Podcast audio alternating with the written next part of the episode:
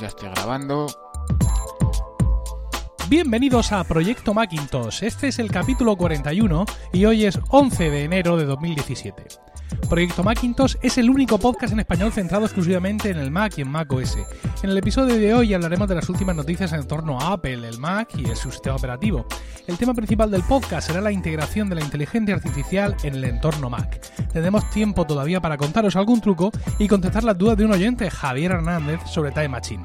Yo soy Emilcar y hoy me acompaña Carlos Burges. Como ves, esto es solo para usuarios de Mac, así que aquí y ahora y para ti comienza Proyecto Macintosh. Buenas noches, Carlos. Buenas noches, Emilio. ¿Qué tal? ¿Cómo estamos? Muy bien, hemos tenido la audiencia abandonadísima. ¿eh? Hay unas vacaciones que nos hemos echado el cuerpo. ¿Vacaciones? ¿Quién ha tenido vacaciones? Yo no he tenido vacaciones. yo, yo, yo, que soy un señorito. Yo sí he tenido. Yo, yo no he soltado en todas las navidades. Yo, yo he estado, dale que te pego. Me toca a mí ahora otra vez pronto irme a hacer las Europas. Madre mía. Así que yo he estado trabajando todas las navidades, mañana, tarde y noche, sábados y domingos. Bueno, bueno. El que también está con muchísimo trabajo es David Isasi, que no nos puede acompañar esta noche. Está metido en un proyecto súper secreto. Ah, no nos lo ha contado porque dice que nos tendría que asesinar y tal, pero bueno, entendemos que eh, va durante algunas semanas, es posible que David esté o que no esté. Eso no lo sabremos hasta el momento, ¿no? Es, es un poco como el equipo A, ¿no? Es decir, si los encuentras quizá puedas contratarles. Pues con David, con David esta semana va a pasar algo parecido y es que uh, si puede ser estará con nosotros y si no, pues tú y yo tendremos que sacar adelante esto como podamos. Y si te parece vamos a empezar sin más dilación a hablar de noticias recientes y la primera que vamos a traer es muy, muy, muy reciente, tan reciente como que es de ayer y nos cuentan que Tesla, el fabricante de automóviles inteligentes norteamericano, ha contratado al uh, creador, al que están llamando como creador de, de Swift, del nuevo lenguaje de programación, Chris Ladner, que estaba en Apple y lo ha contratado como vicepresidente de eh, software para el autopilot, ¿no? Para, digamos, para ese sistema de pilotaje completamente automático que quieren instalar en sus coches más bien pronto que tarde. Me da la sensación, Carlos, no sé si has estado al tanto de lo que se ha escrito, comentado por ahí, que esta contratación unida a algunas otras menores ha supuesto una oleada de super pesimismo, ¿no? Con respecto al talento que Apple está siendo capaz de retener en estos tiempos. Mm, yo la verdad es que no lo sé. A ver, eh, hay una cosa que nos habíamos acostumbrado durante muchos años es que a que, a que no hubiera movimiento de ejecutivos ni de eh, seniors dentro de los departamentos. Hasta que vino un día el correspondiente departamento de competencia americano, no sé, no me acuerdo exactamente cuándo llama, y les metió un paquete importante, seguro que a Apple, también a Google, creo que también a Adobe y a unos cuantos más, porque habían eh, llegado a un acuerdo para no tocarse al personal. Pero claro, hace ya unos años, creo que por lo menos dos, que esto ya no está en marcha. Entonces es que es muy normal que si te viene alguien con, un, con la pasta en la mano y te dice, vente a mi empresa que te doy el doble. Bueno, pues si te dan el doble, eh, aquí estamos eh, para ganar dineros, no estamos para para lo bonito del proyecto, aunque hay proyectos que son muy bonitos, pero bueno, hay gente que eh, lo ve todo como la maravilla del proyecto de no, no, la gente aquí está para ganar dinero y más en el mercado americano que tienen un mercado extremadamente flexible y hoy estás, pero mañana no estás. Así que a mí que, eh, que haya cambios en, y movimientos en Apple, pues tampoco me parece nada novedoso, me parece lo normal. Lo preocupante sería que no lo subiera, es decir, que no viniera un fulano de tal de una empresa a llevarse un, a un tío bueno eh, en cualquier departamento de Apple, porque eso querría decir que evidentemente Apple no tiene gente que merezca la pena contratar. Es normal que de vez en cuando se escape alguno. Es que es normal. Si te vienen con un buen contrato, Emilio, ¿no te irías tú a la competencia? Pues sí, seguramente sí, evidentemente. Lo que pasa es que yo creo que aquí, más que hablar mm, o, o, más que pensar en que han tentado a este hombre o a quien sea con montañas de dinero, digamos, eh, lo que ha hecho que cunda el desánimo entre cierto sector de los, de los seguidores de Apple es el hecho de que otras empresas están haciendo cosas excitantes, ¿no? Se ha citado mucho estos días precisamente el, discurso de Steve Jobs en la presentación del iPhone, porque se ha cumplido, se han cumplido los 10 años de aquel momento, y bueno, pues como otra gente ha citado, yo también cito que decía Jobs que, bueno, eh, tenían mucha suerte si en tu vida podías participar en, un, en una gran cosa, ¿no? En un gran producto que cambiara el mundo, y que en Apple habían tenido, habían sido afortunados de, digamos, de tener esta oportunidad varias veces, ¿no? Entonces, pues claro, seguramente, eh, joder, y perdón por la palabra, es coches que conducen solos, ¿sabes? Aunque me den lo mismo y la plaza de aparcamiento allí sea peor, nunca mejor dicho, yo también me iba, ¿sabes? O sea, es que es una, una oportunidad de, de, estar ahí en un cambio que va a ser mm, tremendo, ¿no? Entonces, pues claro, no es lo mismo, mm, evidentemente, los coches, la automoción, que el punto en el que está la informática personal en estos momentos y quizá esa es un poco la, pena, ¿no? Que no hay nada en Apple que pueda retener, más allá del, dinero, que evidentemente entiendo que, puede pasar a una segunda posición, no hay nada en Apple suficientemente excitante para que este hombre, Chris Landner, pues decida quedarse. Y lo que le ofrecen en Tesla sí es mucho.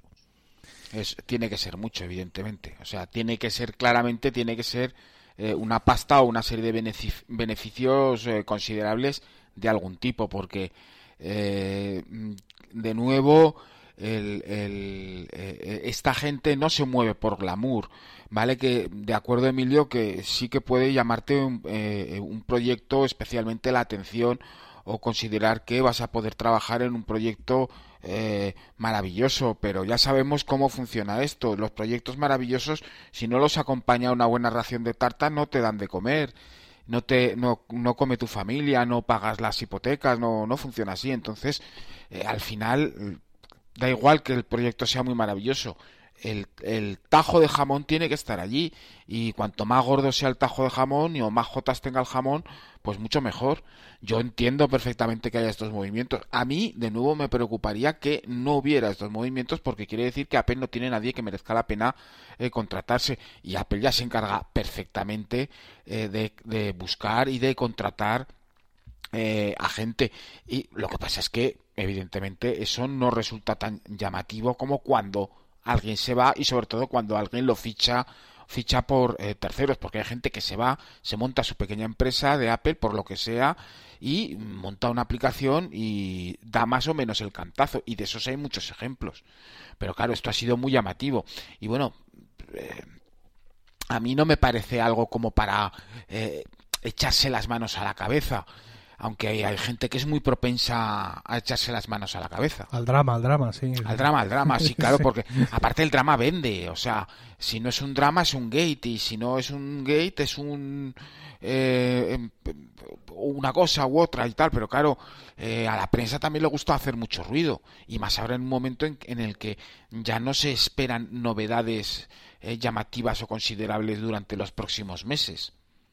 Bueno, eh, yo ahí difiero porque yo creo que durante los próximos meses, hombre, quizás novedades, novedades, eh, no, pero yo, mm, mm, tú ya me dijiste en su momento, ya espérate que ya vendrá. Pues yo, yo espero y creo que lo que ya viene es que en este primer trimestre tenemos que ver esos nuevos iMac sin grandes artificios, con su actualización así muy correctita de procesador y tal, y quizá Mac Minis, esto ya es un poco ya más soñar más pero yo pienso que eso sí lo vamos a tener ahí, aunque evidentemente no es lo mismo una actualización de estas frías, por así decirlo, vía página web por todo tener, que pues una noticia como esta, digamos que en el que remueves un poco eh, los cimientos, digamos, del, del fanboísmo, ¿no?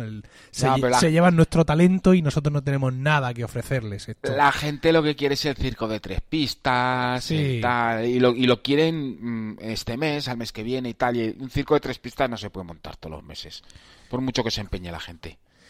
Bueno, vamos a continuar con un tema que ha sido ha sido súper habitual en, en, mi blog, que en paz descanse, en mis podcasts, que son las Apple Store.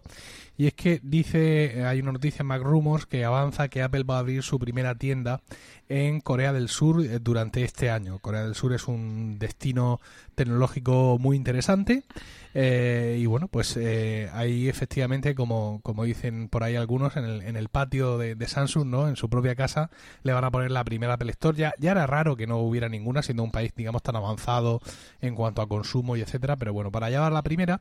Y lo cual me hace traer una pequeña reflexión sobre las de España, las Apple Store españolas que sabemos que están, eh, están pausadas, por así decirlo. los proyectos de Apple ya culminaron con, con, la de la Puerta del Sol y aunque, bueno, pues eh, entendemos o algunos conocemos que hay tenían ideas de más ciudades, pero de momento no va a ser así. Y quiero mm, traer el tema de las tiendas españolas porque desde hace... Perdón, que me ahogo. Un segundo. La rabia contenida. Que va, que va. Las Apple Store españolas. No, no, no, no, que va. Todo eso lo contrario. Mira, es que desde hace como unos tres años me están eh, bombardeando con rumores de un Apple Store en Granada. En, en, concreto en el centro comercial Nevada. Esto es algo que me han dicho por activa, por pasiva, eh, emails de gente que decía que bueno que ellos estaban debajo de la manzana prácticamente, que estaba clarísimo y además con un montón de referencias a una página de Facebook ¿vale? Una página de Facebook que eh, eh, llamada Nevada Shop, titulada Centro Comercial Nevada, eh, pero en el cual ellos ya explicaban que era una página no oficial para fans del centro comercial. Esto es lo más raro que he visto en mi vida, ¿vale? Porque esta página de no oficial para fans del centro comercial lleva abierta dos o tres años, ¿vale? Es decir, mm, es cierto que es un centro comercial que se ha demorado mucho, pero muy chungo. un montón de planos donde ponía Apple, ¿vale? Así, directamente, ¿eh? No Apple Shop ni cosas raras, no, no, no. Apple. Apple. Sí, y mucha gente diciéndome, oye, ¿te has enterado de esto que acaban de publicar en Facebook? No sé cuánto yo, muchachos, que esto es una página no oficial, que llevo escuchando este rumor un montón de tiempo. Eh, yo, siempre que tengo algún rumor o alguien me viene diciéndome, oye, mira, soy el primo lejano de Steve Jobs y yo te aseguro que tal, pues como supongo que los que estamos un poco en esto de manera seria, lo que intento es buscar eh, más indicios, por lo menos dos o tres ¿vale? Que me puedan decir más o menos lo mismo, para lanzarme a decir eso como rumor, por supuesto. Y jamás ha habido ninguna mm, nada que se pareciera a un mínimo olor a nada mm, granaíno en este tema. Y efectivamente, el Centro Comercial Nevada abrió el pasado 22 de, noviembre sin ninguna Apple Store, como era de esperar por la gente razonable. Eh, ¿Que eso significa que no va a haber más Apple Store en España? Pues evidentemente ya conocemos que así a corto plazo no a corto plazo no. Em, desconozco por completo cualquier plan de expansión de Apple. Podría lucubrar durante horas, seguramente, sobre ello, sí. Pero bueno, no me pagáis por elucubrar, seguramente, sino por comentar cosas con más o menos criterio. Pero este caso del, del, Apple Store de Nevada, ya te digo que me ha estado rondando durante muchísimo tiempo, con mucha gente bien intencionada también, enviándome el PDF del plano del centro comercial y todo esto. Pero no, no hay Apple Store en Granada. En Granada. No, no sé yo si sería la ciudad en Granada. Eh, sí, es cierto que tiene mucho turismo y tal, pero creo que hay algunas bases todavía por cubrir.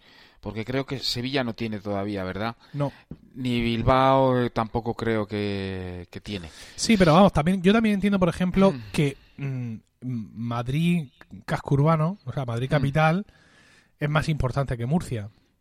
Y abrieron primero la de Murcia. ¿Vale? Y también quiero, y abrieron primero la de Murcia también antes que la de Valencia.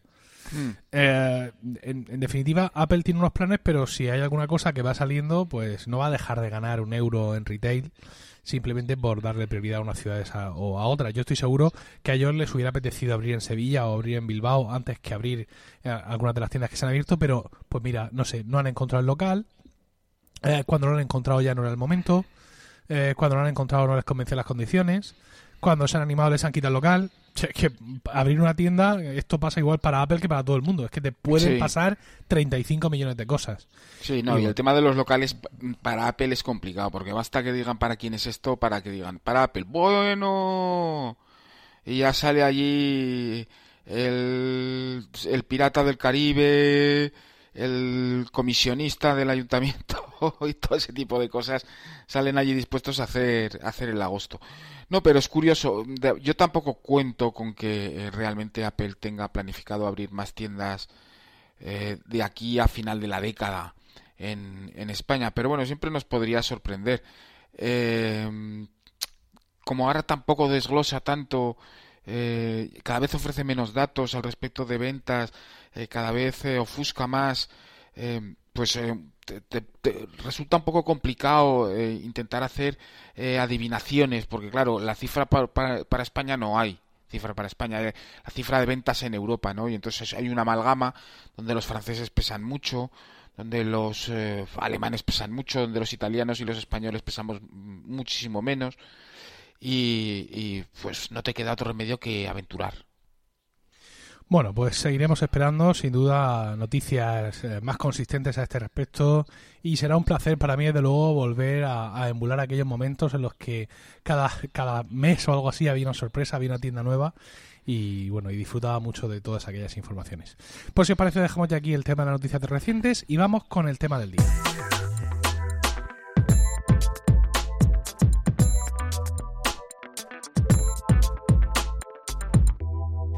Y el tema del día es la inteligencia artificial. La inteligencia artificial que parece que es el siguiente paso en la computación, ¿no? Es decir, el, el, que nuestros dispositivos, pues de momento, así como con timidez, nos van poniendo cosas que parece que han aprendido mm, de nosotros, ¿no? Nos van, digamos, son más proactivos, son más de sugerirnos, ¿vale? Un poquito así, tímidamente, pero uh, digamos con cosas que van un poco, que van un poco más allá y que evidentemente a las cuales les tienen que dar soporte, pues los procesadores, para empezar, y para terminar, pues toda la estructura del hardware en la que se apoya el software. En ese sentido, aunque parezca que va un poco mm, atrás en esta carrera hacia no se sabe bien dónde, la realidad es que Apple está en una posición de privilegio porque es uno de los pocos fabricantes que hace su hardware para su software, en cuyo caso pues su integración en ese sentido, insisto, uh, cuenta con todos los puntos para, para llevarse el premio que den en alguna parte, pero desde luego no están siendo Carlos los que más rápido están haciendo avances en este sentido, ¿no? Hay otras empresas, otras plataformas que nos están mostrando ya cosas, digamos, más espectaculares, por así decirlo, más vendibles que los avances que está haciendo Apple, que son, eh, como siempre, eh, seguros, ¿no? Con pasos muy seguros, pero también un poco lentos. Yo a mí mi gran preocupación al respecto de este tema, eh, vamos a hablar de inteligencia artificial para humanos, evidentemente, no lo vamos a liar con, con el aspecto técnico del asunto. la gran preocupación es que mm, ya no es la propia empresa la que, por ejemplo, como Apple o en un momento determinado eh, Google eh, pueda hacer cosas o cualquier otra empresa, IBM, eh, etcétera, llegue o nos llegue a través del sistema operativo porque al final a través del sistema operativo nos llegará pues en forma de una serie de servicios o de mejora de los servicios de hecho, nosotros utilizamos en los sistemas operativos casi siempre todo esto de la inteligencia artificial va a ir a dispositivos móviles, olvidaros del Mac eh, de momento, ya sabemos cómo está funcionando esto. Eh, la estrategia de Apple ahora es eh, iPhone First. Pero evidentemente se irá filtrando más adelante pero nosotros utilizamos el sistema siempre por debajo. Lo que normalmente utilizamos son aplicaciones y es allí en las aplicaciones del desarrollador independiente, de la em, vamos a hablar pequeña empresa comparando, con Apple o comparando con Google, que tiene eh, una base de usuarios potente, pero no es, no es, eh, eh, super ultramillonaria. Eh, allí es donde realmente vamos a o necesitamos ver o muchas empresas van a tener que hacer una apuesta muy fuerte durante 2017. Ya no porque la inteligencia artificial, por decirlo de alguna forma, sea una moda, sino porque en realmente los modelos de negocio, el modelo de usabilidad de las aplicaciones, es decir, la forma con la que interactuamos con ellas, se está empezando a quedar caduco. las, tiendas de aplicaciones de alguna forma eh, eh, están fermentando ya en el sentido de que eh, parece ser que se han cubierto ya todas las bases, queda poco hueco para la innovación en muchos campos donde realmente se, la gente solicita aplicaciones o quiere aplicaciones, con lo cual, y aparte de esa fermentación en la que más o menos parece que están todas las bases cubiertas, incluso Apple está haciendo limpia eh, por tabla rasa y eliminando aplicaciones que no se han actualizado y tal, eh, la gente va a demandar eh, nuevas aplicaciones, nueva forma de interactuar con las aplicaciones. Y ahí es donde creo que va a entrar la inteligencia artificial desde el grado más básico a quizá a los elementos más refinados. y, es allí, más que en el propio Apple, lo que hará posiblemente será ofrecer soporte añadirá alguna característica al sistema, pero añadirá evidentemente soporte porque eh, el sistema sí está muy bien, Siri está muy bien, se podrá aprovechar de todas esas características si no aprovecha ya muchas de ellas, pero al final son los desarrolladores los que eh, dan esa, ese barniz de, de, de aprovechamiento de los dispositivos. Sin embargo, fíjate, como ahora que has mencionado Siri, cuando se habla de este tema en general y de lo que está haciendo Apple en comparación con las demás empresas, evidentemente, como tú dices, se va primero al móvil, porque bueno, ahí tenemos una interfaz más pequeña, una interfaz más reducida, con menos posibilidades.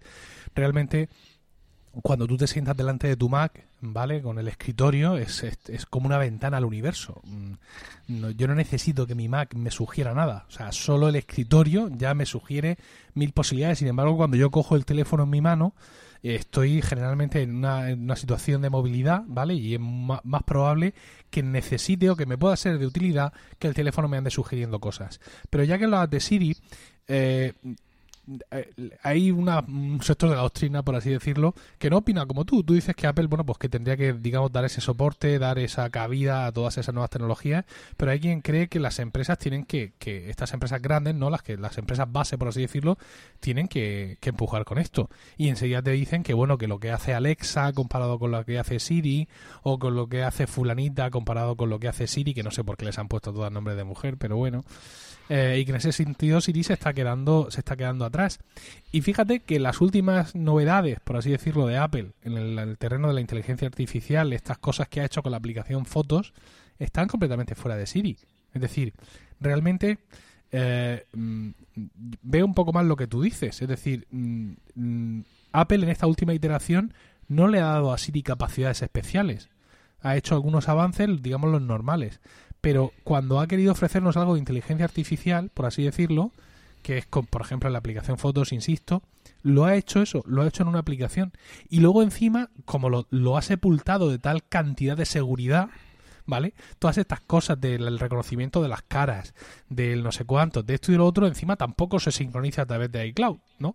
Con lo cual me ha dado un poco la sensación de un paso hacia adelante en cuanto a las capacidades incorporadas y de un paso hacia detrás porque de pronto la seguridad prima por encima de todo. Entonces no sé yo si esta obsesión por la seguridad, de la que tampoco me voy a quejar mucho, va a lastrar un poco a Apple con respecto a otras empresas que no tienen esa obsesión. Por ejemplo, hace muy poco conocíamos el, el caso de que a través de uno de estos altavoces de que con Alexa, pues una niña había generado unos pedidos eh, Bestiales, sí, de las muñecas, la casa muñecas. Pero es que encima resulta que están en el, un noticiero de, no sé si era Chicago o no sé qué sitio, en la televisión, digamos, local o del estado, contando la noticia y el locutor contando el tema y eh, el locutor eh, diciendo la frase, ¿no? De, de, digamos, de, diciendo textualmente la frase con la que se invoca Alexa, generó que otros, otros montones de Alexas de un montón de casas intentaran hacer pedidos. Eh, hace ya hace ya algún tiempo que bueno ha ocurrido en algunos podcasts sobre todo en Emil Cardelli o aquí también en Proyecto Macintosh que hemos dicho nosotros oye tal no y eso ha hecho que los dispositivos en los que nuestros oyentes estaban escuchando no se hayan vuelto un poco locos. Y alguien me sugirió que John Gruber en, en su podcast no nunca dice oye tal mm, entendido por tal el nombre de la asistente femenina de Apple sino que se ha inventado un nombre ¿Qué, nombre podríamos usar nosotros para, para no decir para no decir Siri, ¿eh? cuando digamos oye tal? Eh, ¿Algo castizo? ¿Lola, por ejemplo? Lola, pues estaría bien. Oye, Lola. Bueno, pues a partir... Mercinda también. Es un poco, un poco largo, un poco largo. Oye, Lola. Bueno, pues a partir de ahora eh, emitimos un decreto aquí en Emilcar FM. Cada vez que algún podcaster de Emilcar FM quiera en, su discurso mencionar el, el, el término o la expresión oye fulanita, S-I-R-I, para evitar que los terminales de nuestros oyentes se vuelvan majaretas e intenten hacer cosas extrañas, vamos a decir, oye Lola. Oye Lola. Efectivamente. Bueno, pues como te decía, eh, esa falta, digamos, de control sobre la seguridad, claro, es que Alexa puede hacer compras. O sea, eh, tú imagínate un montón de altavoces, micrófono por toda la casa y sin ningún control de ningún tipo, eh, alguien que dice, oye, ¿qué, qué pasa? Mm, oye, el vecino, el vecino se asoma por la ventana y, hace un roto de 3000. No, sí, o incluso algo no, no económicamente muy costoso, pero físicamente muy abultado. Yo siempre he puesto el ejemplo, yo he tenido muchos problemas comprando papel higiénico a través de Amazon eh, porque no he sabido gestionar bien la entrega y al final me he visto con paquetes gigantescos de muchísimos rollos paseándome por toda Murcia, ¿no? Pues el, vecino te podría hacer una de estas perfectamente. Entonces, bueno, pues ahí vemos lo que, lo que es, digamos, que prime el avance, ¿no? El, la disposición inmediata de, venga, todo ya, ya lo tenéis aquí, ya lo podéis poner en el salón con no haberse pensado dos o tres veces el tema de la seguridad y no ya de la seguridad en cuanto a que tu datos o lo que Alexa en este caso haya podido aprender de ti pueda ser pirateado por nadie súper malvado, ¿no? ¿no? Porque, bueno, esto hay que tenerlo en cuenta, pero nadie nos va a piratear nuestras costumbres de papel higiénico realmente. Pero sí que no te pase algo como esto, ¿no? Que accidentalmente algún niño de la casa o el telediario pues te haga que te, que te aparezcan 50 pizzas en la puerta en un momento. Yo hay una cosa al respecto de todo esto del tema de la inteligencia artificial, es que, eh, vamos a ver, realmente todo el tema de sugerencias o el tema de fotos, eh, yo lo considero como algo eh, a nivel de, por llamarlo inteligencia artificial, por llamarlo, es algo mm, muy básico. ¿Vale? Es algo eh, extremadamente básico porque al final no es más que en reutilizar una serie de metadatos basándose en, eh, en, una serie de reglas específicas, específicamente en el tema de fotos, ¿de acuerdo? Lo hace muy bien, se han metido unos algoritmos muy interesantes, pero al final está utilizando eh, datos que ya existen. para mí y para muchas personas y lo que estamos viendo al respecto de inteligencia artificial que se va a ver en 2017, de lo que habla Intel, de lo que habla IBM, de los que hablan, de los que van a ofrecer servicios, eh, los primeros grandes servicios eh, para que en un momento determinado una empresa eh, pueda acceder a inteligencia artificial utilizando sus programas y servidores, etcétera, es la toma de decisiones. las aplicaciones, de hecho, cuando lleguemos a este punto en 2017, por ejemplo, para, eh, para los desarrolladores independientes que nos escuchen, eh, para los desarrolladores que no sean tan independientes y también para los usuarios, eh, el tipo de aplicación con inteligencia artificial es una aplicación que toma decisiones por nosotros. ¡Oh, qué miedo! ¡Qué miedo más grande! No, pero vamos a ver, es que hay muchos tipos de decisiones que nos acompañan en el día a día. Por ejemplo, tú estás organizando tu, tu día a día, tus tareas del día a día y em, eh, tienes 20 tareas y resulta que hay 4 o 5 tareas que se te solapan. Entonces es la misma aplicación la que te va a rápidamente a eh, o mover esa eh, tarea a otro día o te va a sugerir una serie de días sincronizándolo con la información que tiene diciendo bueno pues eh, tal día te va a ir muy incómodo tal día te va a venir mucho mejor entonces todas esas pequeñas eh, decisiones que se tomarán por nosotros eh, tareas que en un momento determinado que parecen muy complicadas a ver que, no es que sean complicadas de hacer sino que nos hacen a nosotros la vida más fácil que nos evitan tener que volver a coger el móvil para realizar una interacción con la aplicación, sino que es la propia aplicación la que piensa por nosotros y nos ofrece soluciones viables, evidentemente aprendiendo de nuestras costumbres y nuestros usos. Eso es lo que realmente deberíamos eh, esperar al respecto de aplicaciones de con inteligencia artificial, es decir, dejar de usarlas como las estamos usando nosotros ahora, es decir, cogiendo el teléfono, interactuando con ellas, para que sean las ellas las que en un momento determinado nos llamen, evidentemente evidentemente no como el clip de, de Office. Me parece que usted, usted quiere estar, eh, quiere escribir una carta.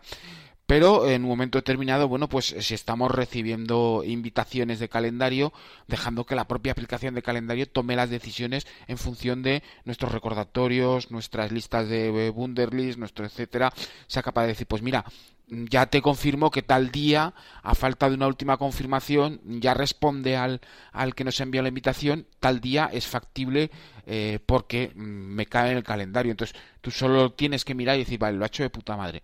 Perdón, ya no me tengo que preocupar de nada. Entonces, eso es inteligencia artificial, que nos haga la vida más fácil y nos quite de tomar decisiones que a veces, o de interactuar con aplicaciones que a veces resulta un poco eh, eh, es poco productivo. Yo el otro día lo hablaba con un desarrollador que estaba está trabajando en, temas de productividad y decía que la parte más importante eh, de, de, generar productividad eh, es el tiempo que perdemos intentando organizar esa productividad.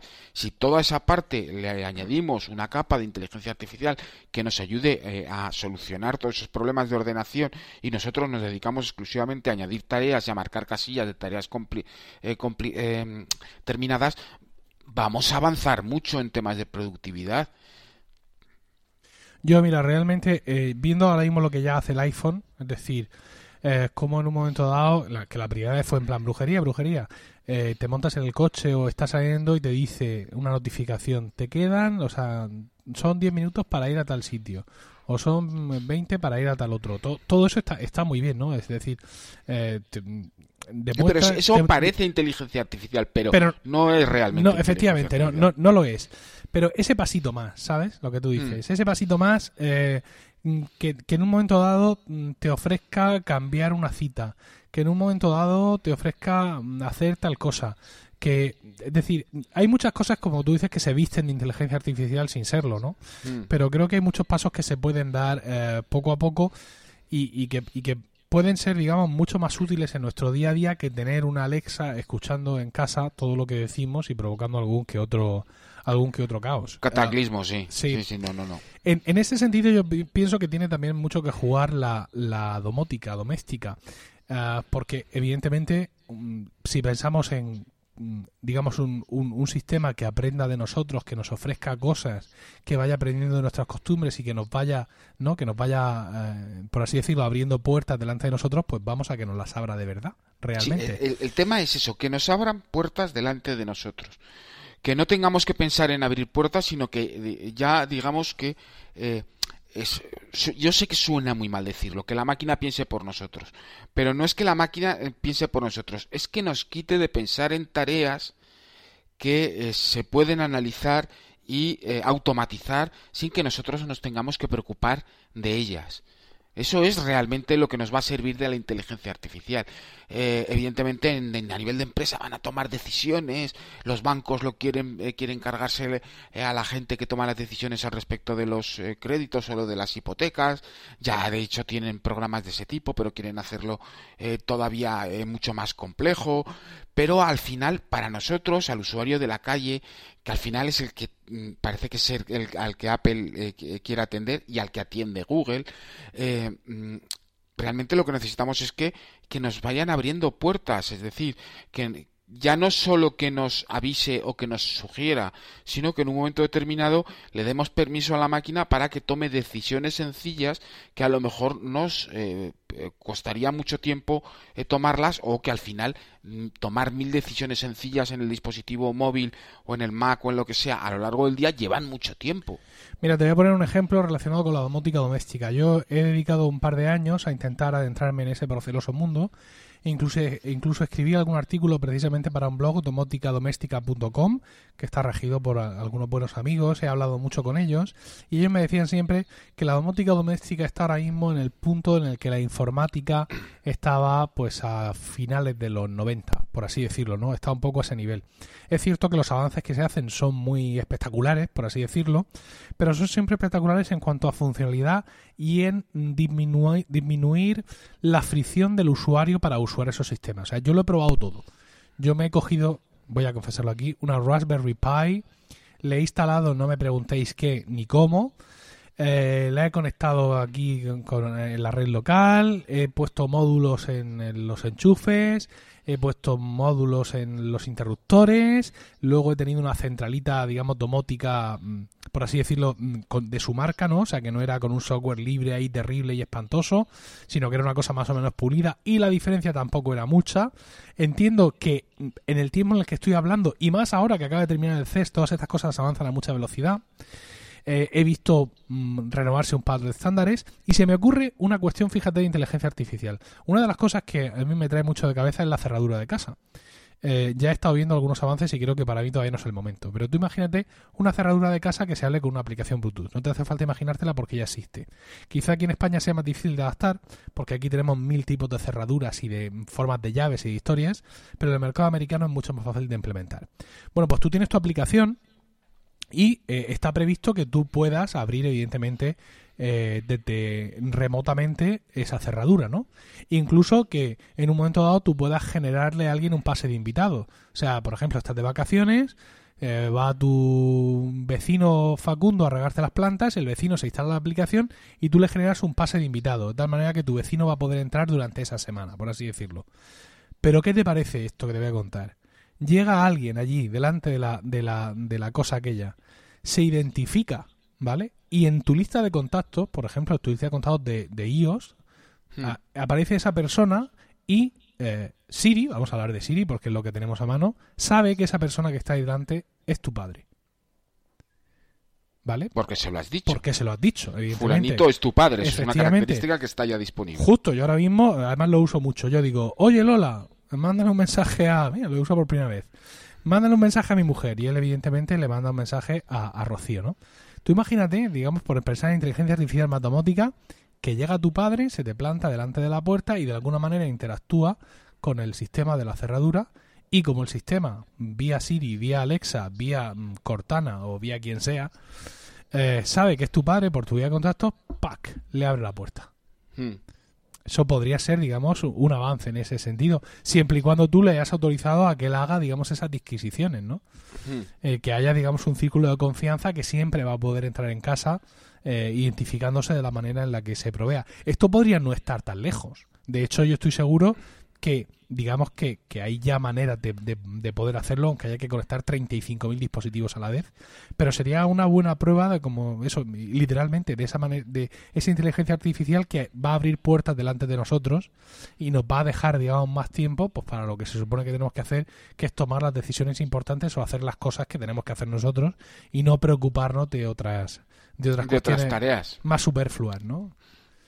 Sí, eh, yo donde eh, realmente eh, hay, hay, mucho campo, hay mucho campo y hay una zona muy gris entre lo que es la falsa inteligencia artificial, que realmente no son más que una serie de reglas más o menos complejas y muchas o pocas para realizar cosas y la toma de decisiones basándose en, hábitos y costumbres o información relevante, etcétera, toma de decisiones que, que incluso pueden ser transparentes para nosotros. Eh, como la compra, de que Siri nos compre un regalo eh, utilizando nuestras tendencias, de, la, por llamarlo de alguna forma, eh, pues le digamos, oye Lola, cómprame un regalo. Y Lola analice nuestras, lo que hemos estado mirando en una aplicación, en otra, en Safari, en tal, en no sé qué, y sea ella la que posiblemente mejor nos conozca y tome una decisión al respecto pero entre esos dos, entre esos dos puntos hay muchos niveles de gris y hay muchos, eh, muchos campos interesantes en los que trabajar. Conociendo Apple, yo creo que eh, todos estos temas de, de, inteligencia artificial, antes que en productividad, lacra que tiene la compañía al respecto de las aplicaciones en las que nos ofrece cosas muy básicas. Eh, posiblemente veamos cosas en temas de salud, es decir, toma de decisiones al respecto de una serie, ya que tiene el Apple Watch, eh, y tiene eh, el iPhone, eh, pues que con todos esos datos médicos que va captando y esos datos de salud, etcétera, pueda en un momento determinado generar perfiles y bueno pues realizar acciones al respecto como enviar informes a nuestros médicos sin la necesidad, eh, bueno, en un momento determinado, mm, sin, sin ese consentimiento previo que nosotros le podemos dar con antelación, ¿no? Pero sí que eh, tiene ahí campos interesantes. A mí me gustaría ver en junio, en la conferencia de desarrolladores, eh, algún tipo de cosa como MindKit, eh, o un framework similar en el que Apple a través de eh, iCloud y de sus servidores empieza a ofrecer a los desarrolladores eh, posibilidad de integrar elementos de inteligencia artificial dentro de las aplicaciones esto es ir mucho más allá del propio hardware. ya sabemos que parte de, ¿cómo los llamas tú, Emilio? el grupo, los iniciados, los fanboys. Sí. Sí, eh, más allá de, los fanboys de hardware que exigen que el hardware sea maravilloso y tal, realmente el hardware está ahí, eh, funciona más o menos bien, pero lo que nosotros hacemos es interactuar con software. Entonces, para el 99% de los usuarios, o el, 80% o aunque se quede en un 70% que no requieren de unas o, no necesitan unas especificaciones de hardware para hacer eh, super cosas sino que necesitan servicios de software eh, estos servicios de software a través de inteligencia artificial eh, podrían ser la diferencia que marque entre utilizar una plataforma u otra. Y yo creo que esa va a ser la clave de 2017 para todos los ecosistemas. Es decir, ya no estamos hablando del ordenador y del dispositivo móvil, sino en general todas las diferentes marcas y dispositivos que tengan. Siempre he dicho que quien tendría mucho que ganar en esto y lo hace muy mal es Samsung, porque Samsung fabrica de todo y Samsung hace años que debería tener un ecosistema propio con un sistema operativo propio donde tú tuvieras entrelazado todo, desde la nevera a la tostadora Samsung, a la lavavajillas Samsung, al horno Samsung, al teléfono Samsung, a la tele Samsung, porque al aire acondicionado Samsung, porque lo fabrican todo. Y de verdad, esta siempre ha sido una duda y una pregunta muy clara y muy honesta. Jamás he entendido cómo la empresa nos ha sentado a decir, oiga, que nosotros a la hora de hacer ecosistema tenemos dos carretas más grandes que ningún otro y podríamos hacer cosas mucho más interesantes en inteligencia y, y además añadiendo encima una capa de inteligencia artificial. Bueno, es que han sido muy cobardes, porque ellos tienen el Tizen, este sistema operativo suyo de ellos, que puede no ser lo mejor de este mundo, pero claro, si no le echas billetes, si no le echas fe, pues desde luego no vas a conseguir nada. Creo que alguno de sus últimos productos está basado en Tizen, creo que uno de los relojes, y, pero mm, desde luego en su momento cuando tuvieron un, un, roce fuerte con Google y con la plataforma Android hace un par de años, muchos observadores daban por sentado que los siguientes eh, Galaxy iban a venir ya con Tizen, pero no se atreven, no se atreven, eh, porque y, bueno, y la, como tú dices, está en una posición en ese sentido de privilegio, porque eh, fabrican de todo. Lo que pasa es que todo. Lo que pasa es que también les está yendo regular en ese de todo, porque no solo les han explotado los, los Samsung Galaxy Note, sino que también les han explotado lavadoras en Estados Unidos. Pero además, un montón de lavadoras. O sea, yo leí la cifra de lavadoras y me quedé sorprendido porque entiendo que las lavadoras que les han explotado tienen que ser, como mucho, como mucho, un 1 o un 2% del total de las que han vendido. Y si la cifra de las que dijeron que explotaban era esa, pues no quiero ni pensar las que han podido llegar a vender en Estados Unidos. Entonces, realmente eh, si dejaran de pensar en el mal y en sobornar funcionarios y en todo este tipo de cosas que hace Samsung y se dedicaran a pensar un poco más en el futuro, desde luego hacía tiempo que lo habrían eh, dominado todo. Has hablado del Apple Watch en cuanto a, este tipo de cuestiones y he de decir que me decepcionó un pelín la última presentación cuando sacaron el nuevo Apple Watch y presentaron también su sistema operativo. Ahora el botón este lateral, este inútil botón lateral, si lo mantienes apretado, eh, en un momento dado va a generar una llamada de emergencia donde va a llamar al 112 a tus tres contactos más importantes, a no sé cuánta gente más y, pues, hasta el FBI, ¿no? Y yo, realmente, cuando empezaron a hablar, yo pensaba que el Apple Watch, viendo bajar tus pulsaciones, en un momento dado era el que automáticamente iba a generar esa llamada, ¿no? Que iba a ser una especie de, de guardián de tu salud, de vigilante. Mm, no sé. Eh... Hombre, el respirar va en esa línea.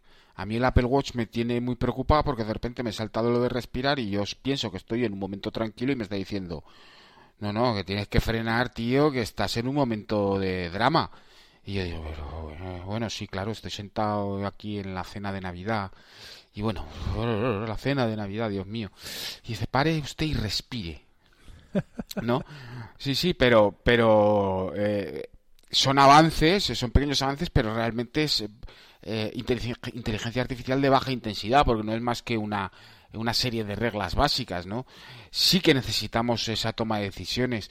Eh, realmente eh, va a ser la gran batalla. Todo este tema de la toma de, del nivel de toma de decisión, de la calidad de la toma de decisión y de la permisividad basándonos en los datos de la toma de decisión va a ser la gran batalla para 2017 y hasta final hasta final de década. Eh, yo cuento de verdad eh, con que este año en junio tengamos eh, un pequeño avance, un pequeño framework, un pequeño paso en, para los desarrolladores. vale, se les ha abierto Siri, pero son las aplicaciones las que van a hacer, van a tirar del carro de la plataforma ahora más que nunca en lo que parece que mm, hay un estancamiento general al respecto de eh, eh, innovación dentro de los eh, dispositivos móviles y que no me digan que sí, no, fulano ha sacado una triple cámara con eh, Flex OLED de no sé qué, patatín, patatán, que es la repera y usa no sé qué. Para eso al final lo aprecian y lo quieren el 3% de los usuarios. Es lo que se utiliza hacer ruido, lo que se utiliza para hacer ruido en publicidad, porque luego al final la gente utiliza las cuatro características básicas de sus dispositivos. Y esto es así, ¿vale? ¿Eh? eh aquí eh, asentando la frase esto es así. Pero entonces si nosotros le estamos dando a los usuarios o Apple está dando eh, Google, etcétera, le está dando a los usuarios características básicas de usar que además toman decisiones por ellos, en el mejor sentido de la palabra, vamos a ver un, avance muy importante y eso esto, esto, esto es solo software, no es hardware. Bueno, está claro que se están dando pasos eh, despacito y que, bueno, tú esperas que den un paso un poco más grande ahora en, en, junio en esa... Junio, junio, junio. Pero bueno, de momento lo que sí está claro es que Siri de momento todavía no es Jarvis y afortunadamente, desde luego, no es Ultron.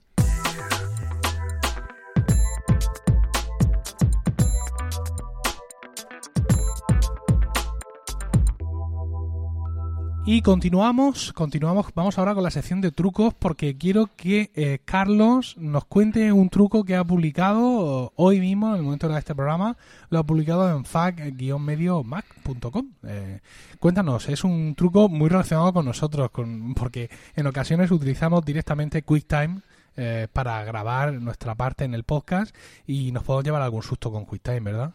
Sí, bueno, la historia además, esto, tiene una historia detrás, porque todo, muchos trucos tienen una, una bonita historia detrás. Me veo pasar por mi Twitter, eh, por mi timeline, no vamos a ponernos en plan gubernamentales, de los Twister, son culpables de todo. Bueno, lo dejo, lo dejo. Eh, veo pasar por mi Twitter eh, la queja de alguien, una queja desesperada diciendo, he grabado algo muy importante, cuarenta y tantos minutos para mi tesis doctoral y ahora QuickTime se ha quedado dando vueltas el reloj y no graba y no guarda y no sé qué y algo como muy desesperante, ¿no? Digo, pero bueno, lo veo pasar y al rato me contactan, ¿no? Me dicen, me pasa, me pasa, me pasa y no puedo, ¿no?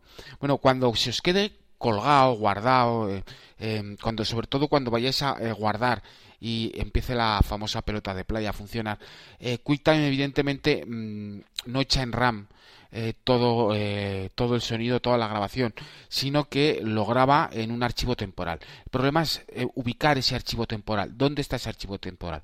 Sin forzar la salida de QuickTime, lo que tenemos que hacer es abrir nuestra carpeta de usuario, librería, containers, una ahora empezamos ya con las URLs no son URLs son las Em, rutas de archivo complicadas es com.apple. Tampoco, Carlos, te preocupes mucho porque vamos a poner el enlace a tu artículo, con lo cual la gente lo va a poder ahí ver directamente. Vamos, es una ruta esta del diablo, ¿no? es una ruta, player, data, library, autosave information, Bueno, al final encuentras un documento de QuickTime que tampoco es, porque es un QuickTime PX Composition. Entonces hay que hacer clic con el botón alternativo del ratón y dentro hay unos archivos con metadatas y entonces sí que hay un archivo MOV. Entonces, ese se coge, se hace una copia de seguridad, haces una segunda copia de seguridad de ese archivo, es decir, lo arrastras eh, haciendo una copia, un disco duro externo y tal, y ya puedes eh, eh, intentar cerrar QuickTime por la brava porque evidentemente se ha colgado por algún motivo y no y no no permite guardar el archivo en la ubicación que a ti te gustaría. Pero por lo menos tienes esa copia de seguridad que funciona y no pierdes toda esa grabación que puede ser de audio o puede ser de vídeo, no tiene por qué ser exclusivamente de audio, pero en un momento determinado puedes recuperar toda esa información sin, eh, sin perderla eh, durante el proceso eh, de guardado. Muy bien, pues eh, muy útil. A mí me pasó alguna vez esa pelota de playa que está ahí, que no sabes lo que va a ocurrir. Y de esta manera ya podemos eh, ver que tenemos nuestra grabación a salvo. Y ahora, bueno, vamos a, ver eh, qué respuesta le damos a la duda de Javier Hernández sobre Time Machine.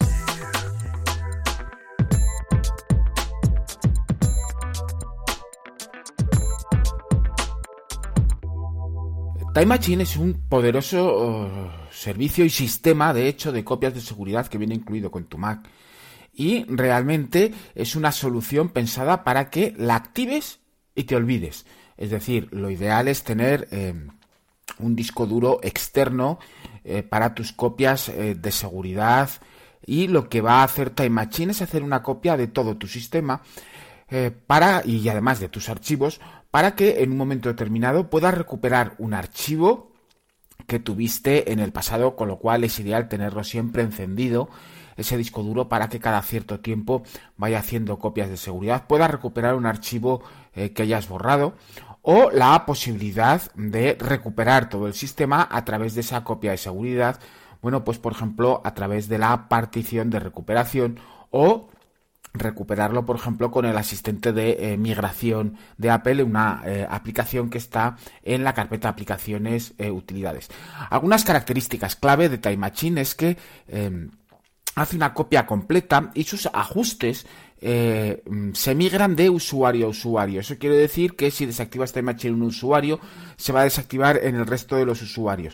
Cuando Time Machine hace una copia, hace una copia para todo el ordenador. Esto incluye todos los usuarios y todos los archivos.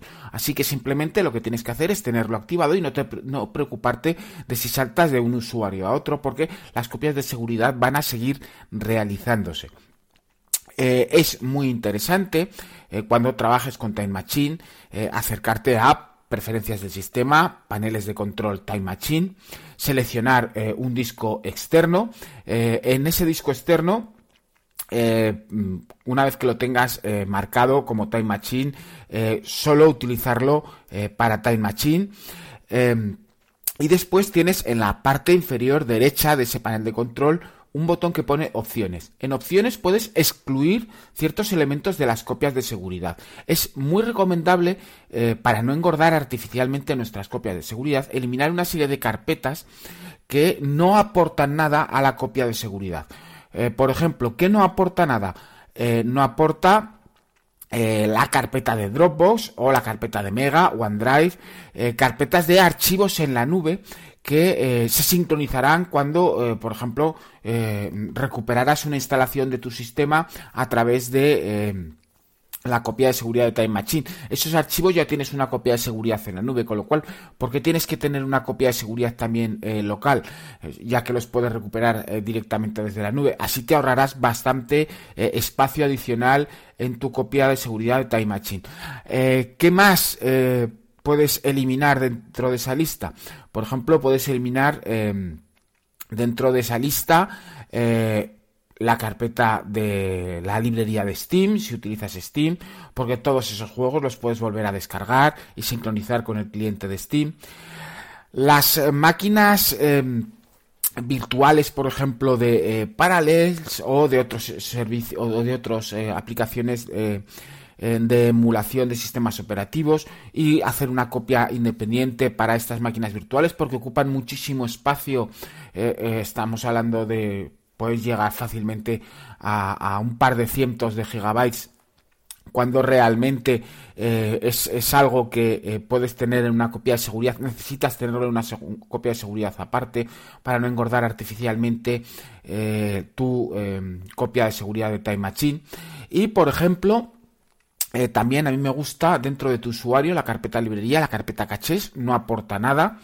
Eh, es, simplemente una carpeta de cachés y em, dentro de la aplicación eh, eh, Application Support, la carpeta Application Support de tu usuario, si utilizas Spotify, pues la carpeta Spotify persiste en caché, que es la caché de reproducción de Spotify, que es la música que está reproduciendo y que se guarda y que tampoco aporta nada a la copia de seguridad. Y ahí posiblemente también ahorrarás unos cuantos gigabytes. Eh, al respecto de los discos duros externos, discos duros, por defecto Time Machine cuando tú conectas un disco duro externo lo excluye de la copia de seguridad, con lo cual no se va a copiar dentro de eh, la estructura de Time Machine. Pero si necesitas eh, que ese disco duro, por la importancia de sus archivos, se guarde dentro de la copia de seguridad de Time Machine para recuperar esos archivos posteriormente, pues puedes eliminarlo de, de la exclusión de los ítems de copias de seguridad en ese botón de opciones y eh, así se hará copia también de ese eh, disco duro.